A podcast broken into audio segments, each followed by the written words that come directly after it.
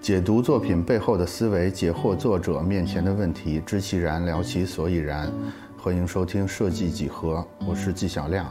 今天我们邀请到了郭九二老师，来一起聊一聊他最近新出版的新书，叫做《真有意思》，以及漫画创作一些相关的话题。就是可以理想主义的开始，但是没必要理想主义的一直。对对对，没没必要理想主义的一直坚持下去。嗯，那中间那个检查点在哪儿呢？就是通过什么迹象可以可以认为说，哎，我我我是不是应该考虑 Plan B 了？嗯，您这个问题我理解还是一个工作方式的问题。对对对对，我在做这个的时候，虽然说我一腔热血，嗯，但是我我制定了严格的嗯工作计划以及我的退路。这个是我觉得你比较特别的一点，因为咱们第一次见是在那个中呃那个中中关村那个书店叫什么？呃，严己佑啊，严佑己啊，严严己佑那书店。反正我觉得咱们聊的头几句话，你就说你你是做了数据分析才才放这些人物的，所以我觉得你你你这个整个思考方式里边一直有很多这种理性的成分在这儿。嗯，对。所以现在介绍一下这个东西是啥？不是这个理性的办法是什么？好，好，好，我我就还从刚才那头那那那头开始，就是就是我我确实是带着极大的热情，嗯，和愿景和理想主义，嗯，去做这件事儿，但是开始做，他就要有工作方法，我真的是这样认为的。对，所以说为什么那个错觉，你们是一个公司在做这个事？对对对，可能可能有这个原因，就是无论从内容的选题，嗯，然后更高的角度、项目的角度去。去规划的这个时间，嗯，然后到什么点儿是，就像您刚才那个，就到什么点儿我能继续坚持，对，到什么点儿我就我就该是，我就该找工作去了啊，这个这个我都是有有计划的啊，我真真是有计划的。当时最早我是，这个计划主要是个财务计划，还是是一种数据计划？是数据，嗯。对这个这个财务上，就是我想好之后，我可以，嗯，我可以，我没有我没有投资，我可以贷款，嗯，对这个这个再顺一顺，对对这个这个东西，但是这些所有的这些冒险的东西，我都是要都都是要拿数据去说服自己的，嗯，对，还真是还真是，嗯，就是就是做郭九二的选题的时候，嗯，为什么我要做第一人称？嗯，不是因为我有多想自我表达，嗯，是因为市面上，嗯，成功的案例。自媒体平台的成功漫画案例都是第一人称，嗯，基本上都是从从最早的安妮啊那些乱七八糟的，然后到还真是到后面的左耳寒，然后白茶，然后这些这些，反正真的是对这个科学原理是啥？这我这我就不去研究它的科学原理了，有数据告诉我就可以了。嗯，对，然后我就做第一人称，有意思。对对，里面还有一些。数据的东西，比如说那个大鹅，嗯，我漫画里的大鹅，这个我特我个人特别喜欢那个大鹅。大大鹅，当时我也是会看那个各个平台，就是好多萌宠开始大家有这种账号，嗯，猫的狗的什么都有。有个老太太跟大鹅搏斗的。对对对对，然后，对我就发现大鹅也算是一个嗯异类，但是它它却有嗯比较比较高的，就是它有比较高的这种。数据反馈吧，嗯，对，我就选了选了，在我的漫画里加一个大鹅，嗯，但是其实啊，这些都是做之前的想法，嗯，但是其实说实话，真正到做的时候，还是本能，我有的时候不会听自己严格的听自己在筹备阶段给自己做的计划或者是安排，嗯。尤其是在漫画积累的粉丝，嗯，我跟读者之间有了交流之后，嗯，我我是真的找到了一点点自己的在这个社会上的一点点价值，嗯，然后我就大概从疫情开始，郭九二从有头发的形象变成没头发的形象之后，嗯，读者看到的作品就是，嗯，最真实的我和我的表达，嗯，对我就没有再去，嗯。看过数据，我的更新频率也没有那么严格要求自己。我我追求创作的欲望，创作的状态和内容的质量。嗯，对，那个时候那个是个转变，对，那个是个转变。前期可能很很俗啊，很俗。前期有有目标啊，有很多我在做一个项目的。对对对对对，到后面到后面就就变成做作品了。做作品，从光头开始就是在做作品。是嗯，嗯，哎，你当时你当时都在什么地方发的？只在站酷发吗？还是很多地方都发了？主要就是站酷，然后就是微微信公众号，就这俩。当时是怎么考虑的？呃，其实要是往深层逻辑，我确实想的也比较少。对，但是但是我确实感觉可选项也不是太多，反正。对，但是我确实一开始我就打算这个平台我是要坚持发的。嗯。有一个原因，因为站酷平台上很多读者给的反馈还可以，而且很多读者给的反馈是，嗯，大家至少能从。作画能力的角度，画面能看得出来。对我，我我我我除了可以收到关于故事的评论之外，我我还可以，呃，收到很多作画方面技巧上的这个反馈。嗯，对，这是我很早的时候很想看的东西。这个确实是有交流，就是跟大家可以直接从业务上交流这个东西。嗯，对，就是账库出身的这几个还不错的。画漫画的人吧，嗯嗯，就是白茶也好，左手涵也好，你也好，其实大家都是画的还不错的，甚至就是从插画出身的，比如说白茶，对吧？所以现在一个年轻人，如果他想重新出发的话，还是得有一个数据观察。你你觉得那个生死线在哪儿？比如说我现在已经我画的也是你这种嗯这种体量的漫画，我已经画到第三篇了，嗯，或者我已经画到第三十篇了。这个数据应该是一是一一个什么样的表现？我就告诉自己，你还可以再再试一试，或者说你干脆就算了。呃，最早我做漫画的时候，我给自己的那个标准其实不不系统。我我这我刚我一会儿可以说我现在给抖音做的那个标准。嗯。呃，最早做漫画，我我的量化标准是一嗯，当时其实周期挺长，当时应该是一年半之内，嗯，这个账号它作为一个自媒体公众号，嗯，它必须有接广告的能力。嗯，这是这是给自己提的一个标准。如果一年半之内，嗯他还没有接到一一篇广告，嗯，就停，就停，无论什么就停，找工作啊，上班儿，对，然后这一年半是一个特别严格的日期，对对对，还是说大概一年半？我是一八年六月份，我就给自己定到一九年底，嗯，啊，一年半嘛，对吧？一年半就是如果没接到广告停，嗯。然后就就是就稀里糊涂，还就真在好像在那个节点之前，嗯，接了一条防脱洗发水的广告，就，对，对，有了那条广告之后，虽然说过了很长一段时间还是没有广告，嗯，但是我达到了那个目标，我就可以继续做。虽然说很长一段时间还是很艰难，在接了广告之后，嗯，还是很难做。那是有有标准了，下一个阶段就可以设下一个阶段的这个目标了。对对对，我就觉得还是把理想化这个崇高的标准作为一个底色，在在此之上还是要动脑子。我真的是这样认为的。嗯嗯。然后比如说现在我在了解抖音，嗯，我我未必真的会去马上开一个账号，嗯，但是如果我做的话，我会定一个。就是这个是有据可查的，嗯，大家基本上这些这些机构还是，嗯，个人账号都会有一个最短三个月、最长六个月的一个账号周期。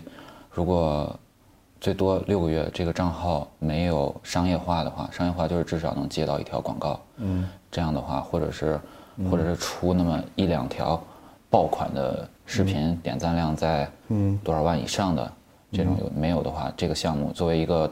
账号这个项目就可以就可以停掉了。嗯，对，就是就是就是，如果我做的话，我还是会严格按照标准去做。嗯，但是我认为动这些脑子，它也不影响初心的啊，真的。呃，对，是的，我对我如果说给，哎，你你会有这个担心，就是就本身就是个问题，就是就是动这些脑子不影响初心，对很多人来说是不用考虑的，就是不用。不用转念的，他就觉得天然就觉得是没有问题的。你还感觉还需要简单的克服一下，对，还是要还是要还是要想的，它它是它是有逻辑过程的，我还是要想一下的。对，啊，的想这些商业化呀，想这些数据的东西。但是其实是不耽误的，确实是不耽误。对，我我我理解之后就干得更更其实更舒舒服，什么时候都知道该做什么了。嗯。对，这段时间还是接触了挺多的，就是形形形形色色的 MCN 也好，还是嗯，反正就是商业目的比较明确的机构吧，嗯嗯，是吧？对，对，有什么有什么感觉呢？就是假如说咱们现在给这些人画一个像，嗯，你感觉这个这个这些画像里边有什么共同点吗？这些 MCN 是吧？嗯，其实我早期拒绝 MCN，嗯，其实也后悔。要说不后悔，其实也后悔。嗯，啊，只是我当时当时就后悔是吧？那不是，那不是，后面后悔的。嗯，当时觉得自己想的挺清楚。嗯，啊，但是到目前为止，我还是会觉得，嗯，机构有它存在的价值。就像就像现在人们早，我记得早几年在北京，人们找房的时候还。有租房的时候还总想着，呀，怎么能跳过中介？怎么能跳过这个中介费？嗯，但是，我我现在找房，我一定是依赖中介的，嗯，并且相信他们能给我找到最好的。有可能吃更大的亏。对，其实 MCN 也一样，它随着时间、行业的不断的洗刷，它的能力会越来越强啊，它的这个它的这个机构的组织能力，它的运运作能力，是的，以及会有更多我之前所担所。担忧的不懂内容这个现象就会越来越少，啊，所有的行业，它它它它随着内卷也好，随着发展也好，它都会它其实是个良性的，终究是个良性的，是。对，所以现在现在要说要我说现在这个 MCN 画像的话，我还是觉得挺崇高一画像的，它它它它有它存在的必要，它是相当必要的，一个一个有必然性，就是必然会形成这种组织，对，而且最早我的偏见。源于我自不量力，我认为自己懂，但事实上，很多商业层面的、合作层面的，一定是专专门的人、专业的人做专业的事。作者没有那么大的精力。我为什么最近玩了四个月？是因为我一我就是要强行的把这些我不专业的事情全都揽在自己手里，一直把控在自己手里，做一个非常集权的，一个一个一个内容账号。嗯，累到累到不行。我我一个单纯的，就是画漫画里这种形象，一个一个有点宅，嗯，有点有点有点有点懒惰的一个形象。我这样的人，我去年真的，我感觉我去年一一整年都在陪人喝酒，夸张。为什么呢？夸张这种程度。我想我想给自己找钱，我去年啊找钱找资源，我去年一整年我感觉都在喝酒，嗯，包括包括这个挺难想象的。包括这些东西，为了办成这件事儿，嗯，从下午七点喝到早上七点，喝十二个小时解决的这个事情，就就就去年都在搞这些事情，我就真的有点，它不是我的本意，我真的我我特别一，我就特别希望，如果真的早些时候签个 MCN，有人有人有人去帮着喝酒也算，真的，对是，以及喝酒所涉猎的一系列的商业。交互行为这些都可以有专门的人去做啊，这是我其实很后悔的。嗯，对，其实是有人乐在其中，而且是做得很好的。对对对对对，就是没必要让一个又不享受这个事儿的人做得又差的人。非要，但我酒量现在真的见长。就是你刚才，就是你刚才说的这个事儿啊，其实我都是刚刚醒悟不久，我我比你大不少，大十大十岁，但是我是我是最近才回味过来，我之前也会有这种。怎么说呢？你叫一个手艺人也好，或者一个创作者的自大，嗯，或者叫过度自尊，会觉得这事儿能有多难呢？我也能干呀，我有手有脚，我也会说话，凭什么让他们把这个钱挣了呢？但是，但是我最近看了一本书啊，就叫《规模》，嗯，其实它核心说的就是类似的事儿。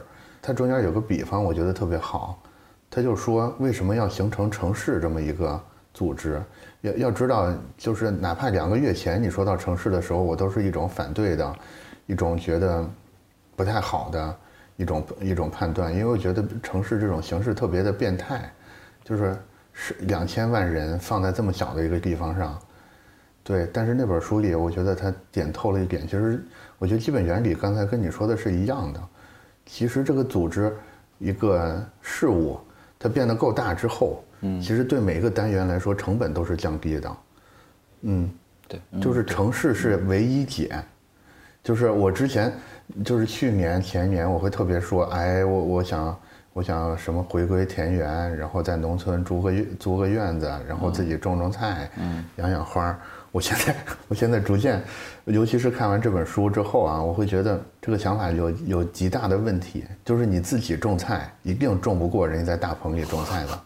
百分之一万中不过，你就是个科学家你也中不过。嗯，这这个东西其实跟你能力没有关系。也就是说，即使你现在是一个超超能喝酒的人，嗯，特别只特别擅长社交的人，嗯，你也不应该自己去干这个事儿。是的，是的，是的，对，是的，是，对。我我我觉得现在现在这个社会发展的机制就是这样不太好，但是这个趋势是没有办法避免的，就是每个人都要选择性的把自己残废掉，是是是，对，把自己的别的功能都退化掉，把所有的资源都都加在某一个点上，这样你才能跟别人合作，是而且你必须靠跟别人合作才能活下来。对，合作才能活下来。我我我我是就是，我是最近，我真我真是最近才明白这个事儿，您是看书明白的，我是吃亏明白的，真是吃亏明白的。我正自己本给你写的。对对对，我我我我对对对，我是这么理解的，对，我是吃亏明白的，就是就是，我也是，我也是聊天明白的。其实我看书也是半信半疑。你你现在就是用这种对酒量见长的表情跟我说完之后，是吧就是加极大的加固了我这个想法。我也不算是收回，就是说，嗯，我认为 MCN 在内容上不专业，这个是这个理解，但是这恰好是合作的原，术业有专攻，对，这恰好是合作原本存在的价值，就是我专业的部分和你专业的部分，我们合不重合合作对，并不重合，然后才能合作啊，嗯，对吧？嗯，我我我，才有一种相互依靠的关系。对，对，我觉得这个可能也是也是我们怎么说呢？就是学艺术的这帮人对我我我需要，我觉得我还挺典型的，领悟的一个点。我觉得我还挺典型的，就是很难相信这所谓的有人能把你的作品代理一下，或者是怎样的，然后然后去去这种合作方式，好好多人好像这这个坎儿还是比较往前迈的，除非见见见着真金白银了，一般情况下这坎儿还是挺难往前迈的。嗯，因为作因为作品这个东西啊，我能理我能理解，因为我也是喜欢画画的，看你看不出来吧？我是我是很喜欢画画的，我我觉得我画的还不错了，就是我完全能理解，就是你花很多心思画的一张画，对你来对他们来说是个商品，但对你来说绝对不是个商品，嗯嗯真的像孩子一样。你说让我拿孩子去做生意，有时候确实挺难过这个坎儿的嗯。所以咱们现在可能都有一关要迈过去，就是要当一个更职业的人。是，对，职业这道坎儿还是早晚得迈的。对对对。也得跟自己说，他不是我，他不是我的孩子。嗯嗯，我哇，我我还是真是从很早开始就不停的催眠自己，这就是我的产品，我的产品不是我的作品，不是我的作品，就是挺难催的。对我我现在我我觉得 现在好一些了，其实就是已经催过来了，平衡了，平衡最终平衡了，他也没他也没歪到那边，也没歪到这边，最终平衡了。嗯，画的也就是越来越随着自己性子，但是他又保持着商品的形象，然后就就其实其实做他做的还是比较舒服的。对啊，只是可能去年有点辛苦，所以我就先停一停工作。嗯，我觉得你接下来反而应该找一些更互补的人，也未见得找一个公司，但是找一些更互补的人，就是我相信，就是每天坐在屋里画画，在有在有一部分人看起来，这个才是世间的酷刑。就像你看着每天出去喝酒是世间的酷刑一样，就是你找到一个互相视视对方干的事儿为酷刑的人，是是是是是，真是这样，对，真是这样。我我之前之前我我看那个就是是外向和内向的人的区别啊，并不是说内向的人就真的很社表现的很社恐，其实其实我可能是内向的人，我但是我到了饭桌上内向吧还好，嗯。这就这恰恰是我要解释的，就是比如说我我今天出去喝完酒了啊，也玩的也很嗨，我在酒局上也能也能带节奏，也是个能带节奏的人，嗯，但是我可能回去需要休息，哦，需要充电，对，但是真正很外向的人。他在那个环境里他是充电的，对对对，他回家的时候他他他很累，你知道吧？是的，这是反着的。对，我是我是出去玩一圈之后，是见了很多人之后，我是需要花时间休息一下的。是的，啊，每个人充放电的状态不一样，对对对，需要的环境不一样。嗯，对，比较舒服的就是能找到一队人，所有人干的事儿都是在充电。对，还有还有计划回太原吗？计计划现在现在最想回的就是太原，嗯，就是这种感情怎么产生的呀？首先。工作角度就是我接下来无论做什么形式的内容，我都不依赖地缘，都不依赖地区，嗯啊，或者说有人帮你在对对对。别的地区做这些事儿，对对对，或者是哎，这这你南方也走了一趟，你没觉得比如说云南呀、贵州啊什么的有更舒服的自然环境吗？我去旅游就可以了呀，啊，就是常住还是可能住不惯，常住其实其实。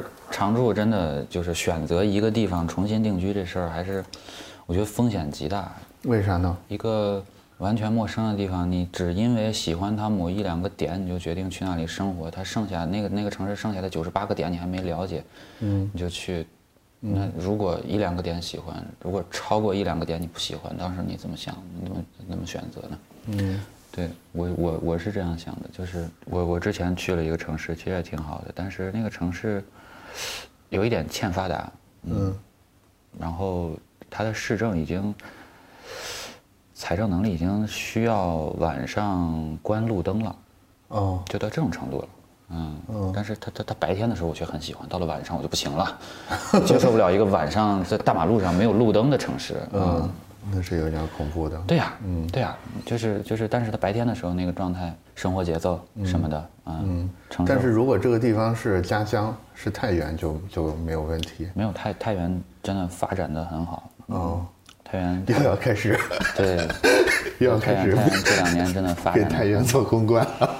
我你要说我平常我我的表达都非常克制，我唯一就是强行的，我一定要说的，一定要夹带我的私货的就是太原。嗯啊，这个家乡情节是是是不需要太多底层逻辑的啊。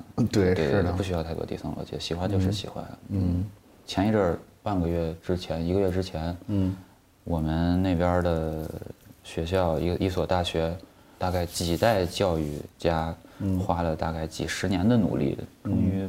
终于评上了一个九八五二幺幺，还是啊啊！我我我因我因为这这这条热搜哭了，你能想象吗？就我我我会对家乡的期待是这种程度的。就是去年我完成了一个作为自媒体人的一个那这这里程碑的一个小成就啊！啥事儿？就是我做出了一篇自己的十万加哦嗯哦，那个后台阅读量有大概四五十万，前台只能你知道，在我们的感觉里边，你应该是篇篇都是十万加。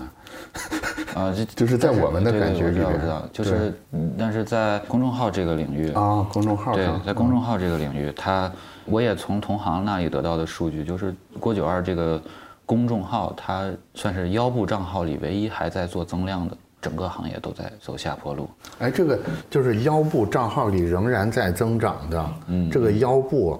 这个增长是有这种第三方的机构在在不停的做监测，是吗？呃，对，有这样的机构，然后现在做的大一些的这种自己的做账号的公司、自媒体公司，嗯，他们一般都有自己的数据搜集的这种程序，都有。他们有的时候有，我见我去过一家公司，他们真的有找了一个电脑就特特特厉害一个搞网络的这种人，他他有数据收集，嗯，能能采集的能力特别强。嗯，就是然后他们给我的数据，嗯，就是就是说郭娟儿作为一个公众号，它是现现在这个年份这个市场环境里，腰部还在做增量的，因为其实头部账号和腰部账号可以简单界定为就是说你的平均阅读有没有超过十万加，嗯，我还是没有的，嗯。啊，大部分超过十万加的那些账号，他现在还在做公众号的，其实也也比较难了，但是至少前台永远保持一个十万加的话。它能保证自己的商业价值，它的变现能力一直是持续的，嗯，市场是有需求的。但是腰部，腰部现在只要前台显显示不是十万加，是是几万几万的这种，基本上就很难就是往上往上继续再走了。嗯，就就郭九二算是其中之一吧。嗯，但是这个其实牵扯出来一个问题啊，就你早期选的两个发布的地方，一个是站库，一个是公众号。站库咱不说了，那肯定是永远兴旺发达，对吧？但是，对，就是赛道之一的这个公众号，现在整体呈现出一种趋冷也好，或者是下降的趋势。但是这个事儿是没有办法预见的，以及世上是没有不散的宴席的，任何一个平台都会进入到一个衰退期。那所以作为一个作者的话，在这上面有什么理性的策略可以提供吗？比如说。我在选择发布的时候，应该应该隔多长时间？我看一看各个平台是怎么情况。嗯，其实我也算是后知后觉。嗯，刚才我其实还是提到那个，就是还是要跟着版本更新。嗯，对。如果我脑子真的足够快，如果我真的很早就开始学会分析这些东西的话，我一九年就会做做短视频，就会把郭九儿做成短视频。但是我并不聪明，我也没有那个意识。这是我感觉你是有这个意识的。不不不不不，有意识我就做了啊，有意识我就做了。当时最好的办法就是一九年，拿到钱，拿到钱之后，这个钱只要只要由我支配的话，全部投在短视频上。嗯啊，现在说不定已经，现在现现在说的定，我跟你说，如果真的是那样做了，现在不是说不定，是说的定的事儿，所以很后悔吧？啊，嗯，对，未来机会还是不断会有的。嗯，但是但是跟跟就是现在现你你现在会认为一九年的时候是一时糊涂也好，或者是。能力不够也好，没有抓住这个机会。但是现在又为又何尝不是两年之后会说二二年的时候？对对对，三月底的时候有一个什么机会，当时没看到。这这这个我我我是我大概知道自己几，而且我我认为就是当某一个行业人人都说它好的时候，基本上相当于它已经饱和了。那个时候再去做的时候，就是肯定赶不上早班车的啊，肯定赶不上早班车的。对。要还是要冷静，就是嗯，就是不要不要头脑发发热做那种决定，嗯，就即便我现在在思考短视频，我我我没说我一定要做，对，是的，现在已经这都什么看不清楚，对对，其实不好说，现在我也不知道，我也不敢说现在短视频一定就已经到后期甚至到末期了，也也不好说。我去这段时间学习，在这些自媒体公司里，大家普遍还是认为。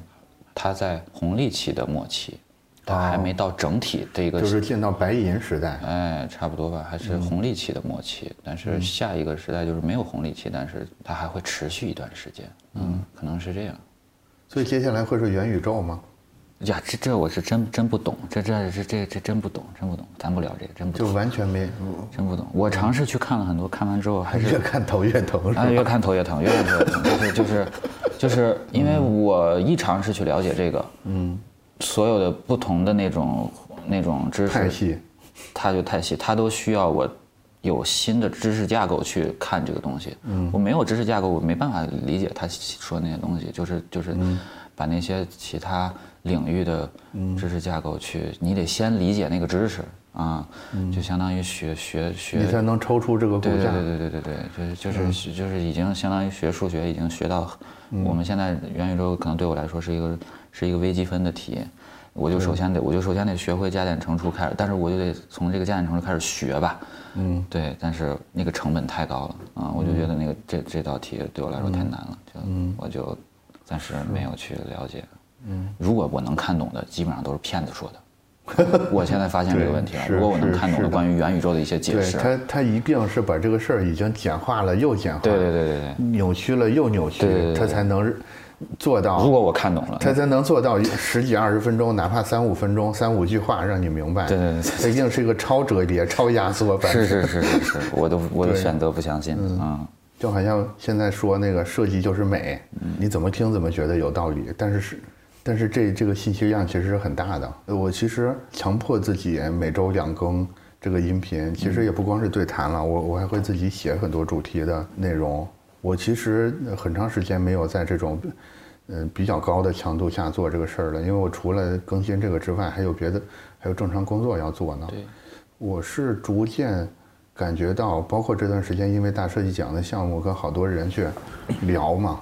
我总是觉得现在我们好像在某一个重大的转折点的当口，嗯，对，要要转到什么地方去，我也说不清楚。但是我总是感觉原来有很多好使的招数正在不好使，但究竟是啥啥是好使的也不知道。反正就是很奇怪。我觉得现在就是变化的太剧烈了。嗯，我我觉得你刚才说的那点我是特别赞同的。嗯，就是还是挑一个你自己觉得。愿意做、愿意干的事儿，这个是第一优先级。至于这个事儿的投入产出比是是什么，咱也没有能力去算清楚。另外，你算清楚了，你也实现不了，你还不如 不如先做着。嗯嗯嗯嗯。现在账户上这二年也没有新崛起的漫画作者了，我也不知道原因是什么。是吗？就是有不断的有新人在画，但是就是不像你们。这几个这种一看就是这个东西那种那种感觉，嗯，可能大家都去看短视频了吧？哎，这么说有点有点自我吹嘘的意思。我觉得我们做内容的人啊，嗯，多少还是有一种理想主义的成分在里边的。有时候其实在刻意的给自己制造制造难度。就比如说这些电台的节目，有时候想想，假如说你真的认真的去给它配上画面。把它做成视频的形式，剪得更碎一点，它其实，在在视频这种平台上得到的回报是远远大于音频的。嗯，但是这样我总是觉得这样会带来一个不好的后果，就是这个东西是不是来的太容易了，以及有时候你是被时代的红利带到这儿了，但是你会误以为这是自己的实力把自己带到这儿的，这有时候会形成一个不好的暗示。我是觉得一旦这个容易的事儿你习惯了，你就没办法再做难的事儿了。你比如说，嗯，你比如说你现在掌握了一个金手指。就是很多网红其实都是这个问题，嗯嗯，就是因为某一个梗火了，然后一辈子就在反复的演这个梗，对对对对对。当然你可以，这个这个流量也能吃一波，但是就是挺可悲的。您您说的这个，我我最近还真的有有有有感触，我比较认同，就是因为环境，因为流量本身，确实就是好像没多难，有些东西它就。对，一下就。但有的时候真的是时代的搞起来了，那个就是风口，对对对对，那个不是你自己。嗯，是的，就是，可能是这样。就比如说我我我昨天还跟我朋友聊，就是嗯，大概比如说做短视频账号的有一千个人，假如说池子里有一千个人，嗯，是需要内容能力，嗯，筛选筛掉一些，可能筛掉九百个人，还剩一百个人，嗯，但可能可能真的那最后一百个人。比拼的不是内容能力，他又回归到流量本身了。嗯，他可能是另一种概率啊，就就他就就是大有有做的内容不错的，但是就比较费劲。但是有些内容就突然就突然就起来了。这个东西，您说的也对。但是您要有这个意识的话，我觉得也不妨一试啊，就提前意识到这个问题。因为好多好多人他是他是先迎来了那个巨大的那个场面之后，嗯。那是没有，那你你要相信那个人是没有时间、没空间去思考您现在思考的这个问题的。嗯啊，你是说他这个没有准备好就迎来了一个巨大的成功，是吧？对，也可能那个成功对他对大部分而言，大部分人而言，他他也并不虚假呀。啊，对对对，对吧？我我我从来没有认为那个是个虚假的。对对，其实还是看你的终点是什么。对，你的终点是更有钱、更有名。完全不虚假，对，嗯，嗯，下回转了视频也可以叫我来，对，对，就是我，就是您能提前有这个意识，当然，嗯，我觉得我觉得很酷，就是就是能想这个，因为我这两天还真的真的看了看了一篇文章，嗯，我最近做短视频，我模拟对标了一些账号，嗯，我就要去了解这些账号，对，然后有一篇内容就提到的您这个观点，嗯，就是他。他就是，如果你是以流量或者是营收为目的的话，你反复重复自己成成功那个梗，绝对是一个正确的策略。对对对对，就必须要这么干。你不这么干，那就是狗熊掰棒米了，就变成对吧？嗯嗯。但是我觉得你你如果嗯你如果从根本上把自己定位成一个创作者的话，这个事儿就挺可悲的。是是是是，嗯嗯，就是我你定位成一个商业机构就挺成功的。其实。其实我我我我觉得您担心的跟我担心的一样，就是就是怕这种关系在一个人一个一个人身上它产生混淆。嗯，就是我一边觉得我在创作，一边把我把我一边把我的成功啊归因归归成这个创作，一边呢又去往那一头去搞，就是是，对对对，就是意识不到自己已经变得可悲了，对吧？哎，所以小时候就是。抓周的时候，那个录像应该做一个保存，对吧？对这个 这这这里边规定了你究竟是个什么人。对，你有一个本能是很难去跟他跟他对抗的。是的，是的，是的。本期节目就到这里，如果你有什么想法，欢迎在评论区和我们互动。我们下期接着聊。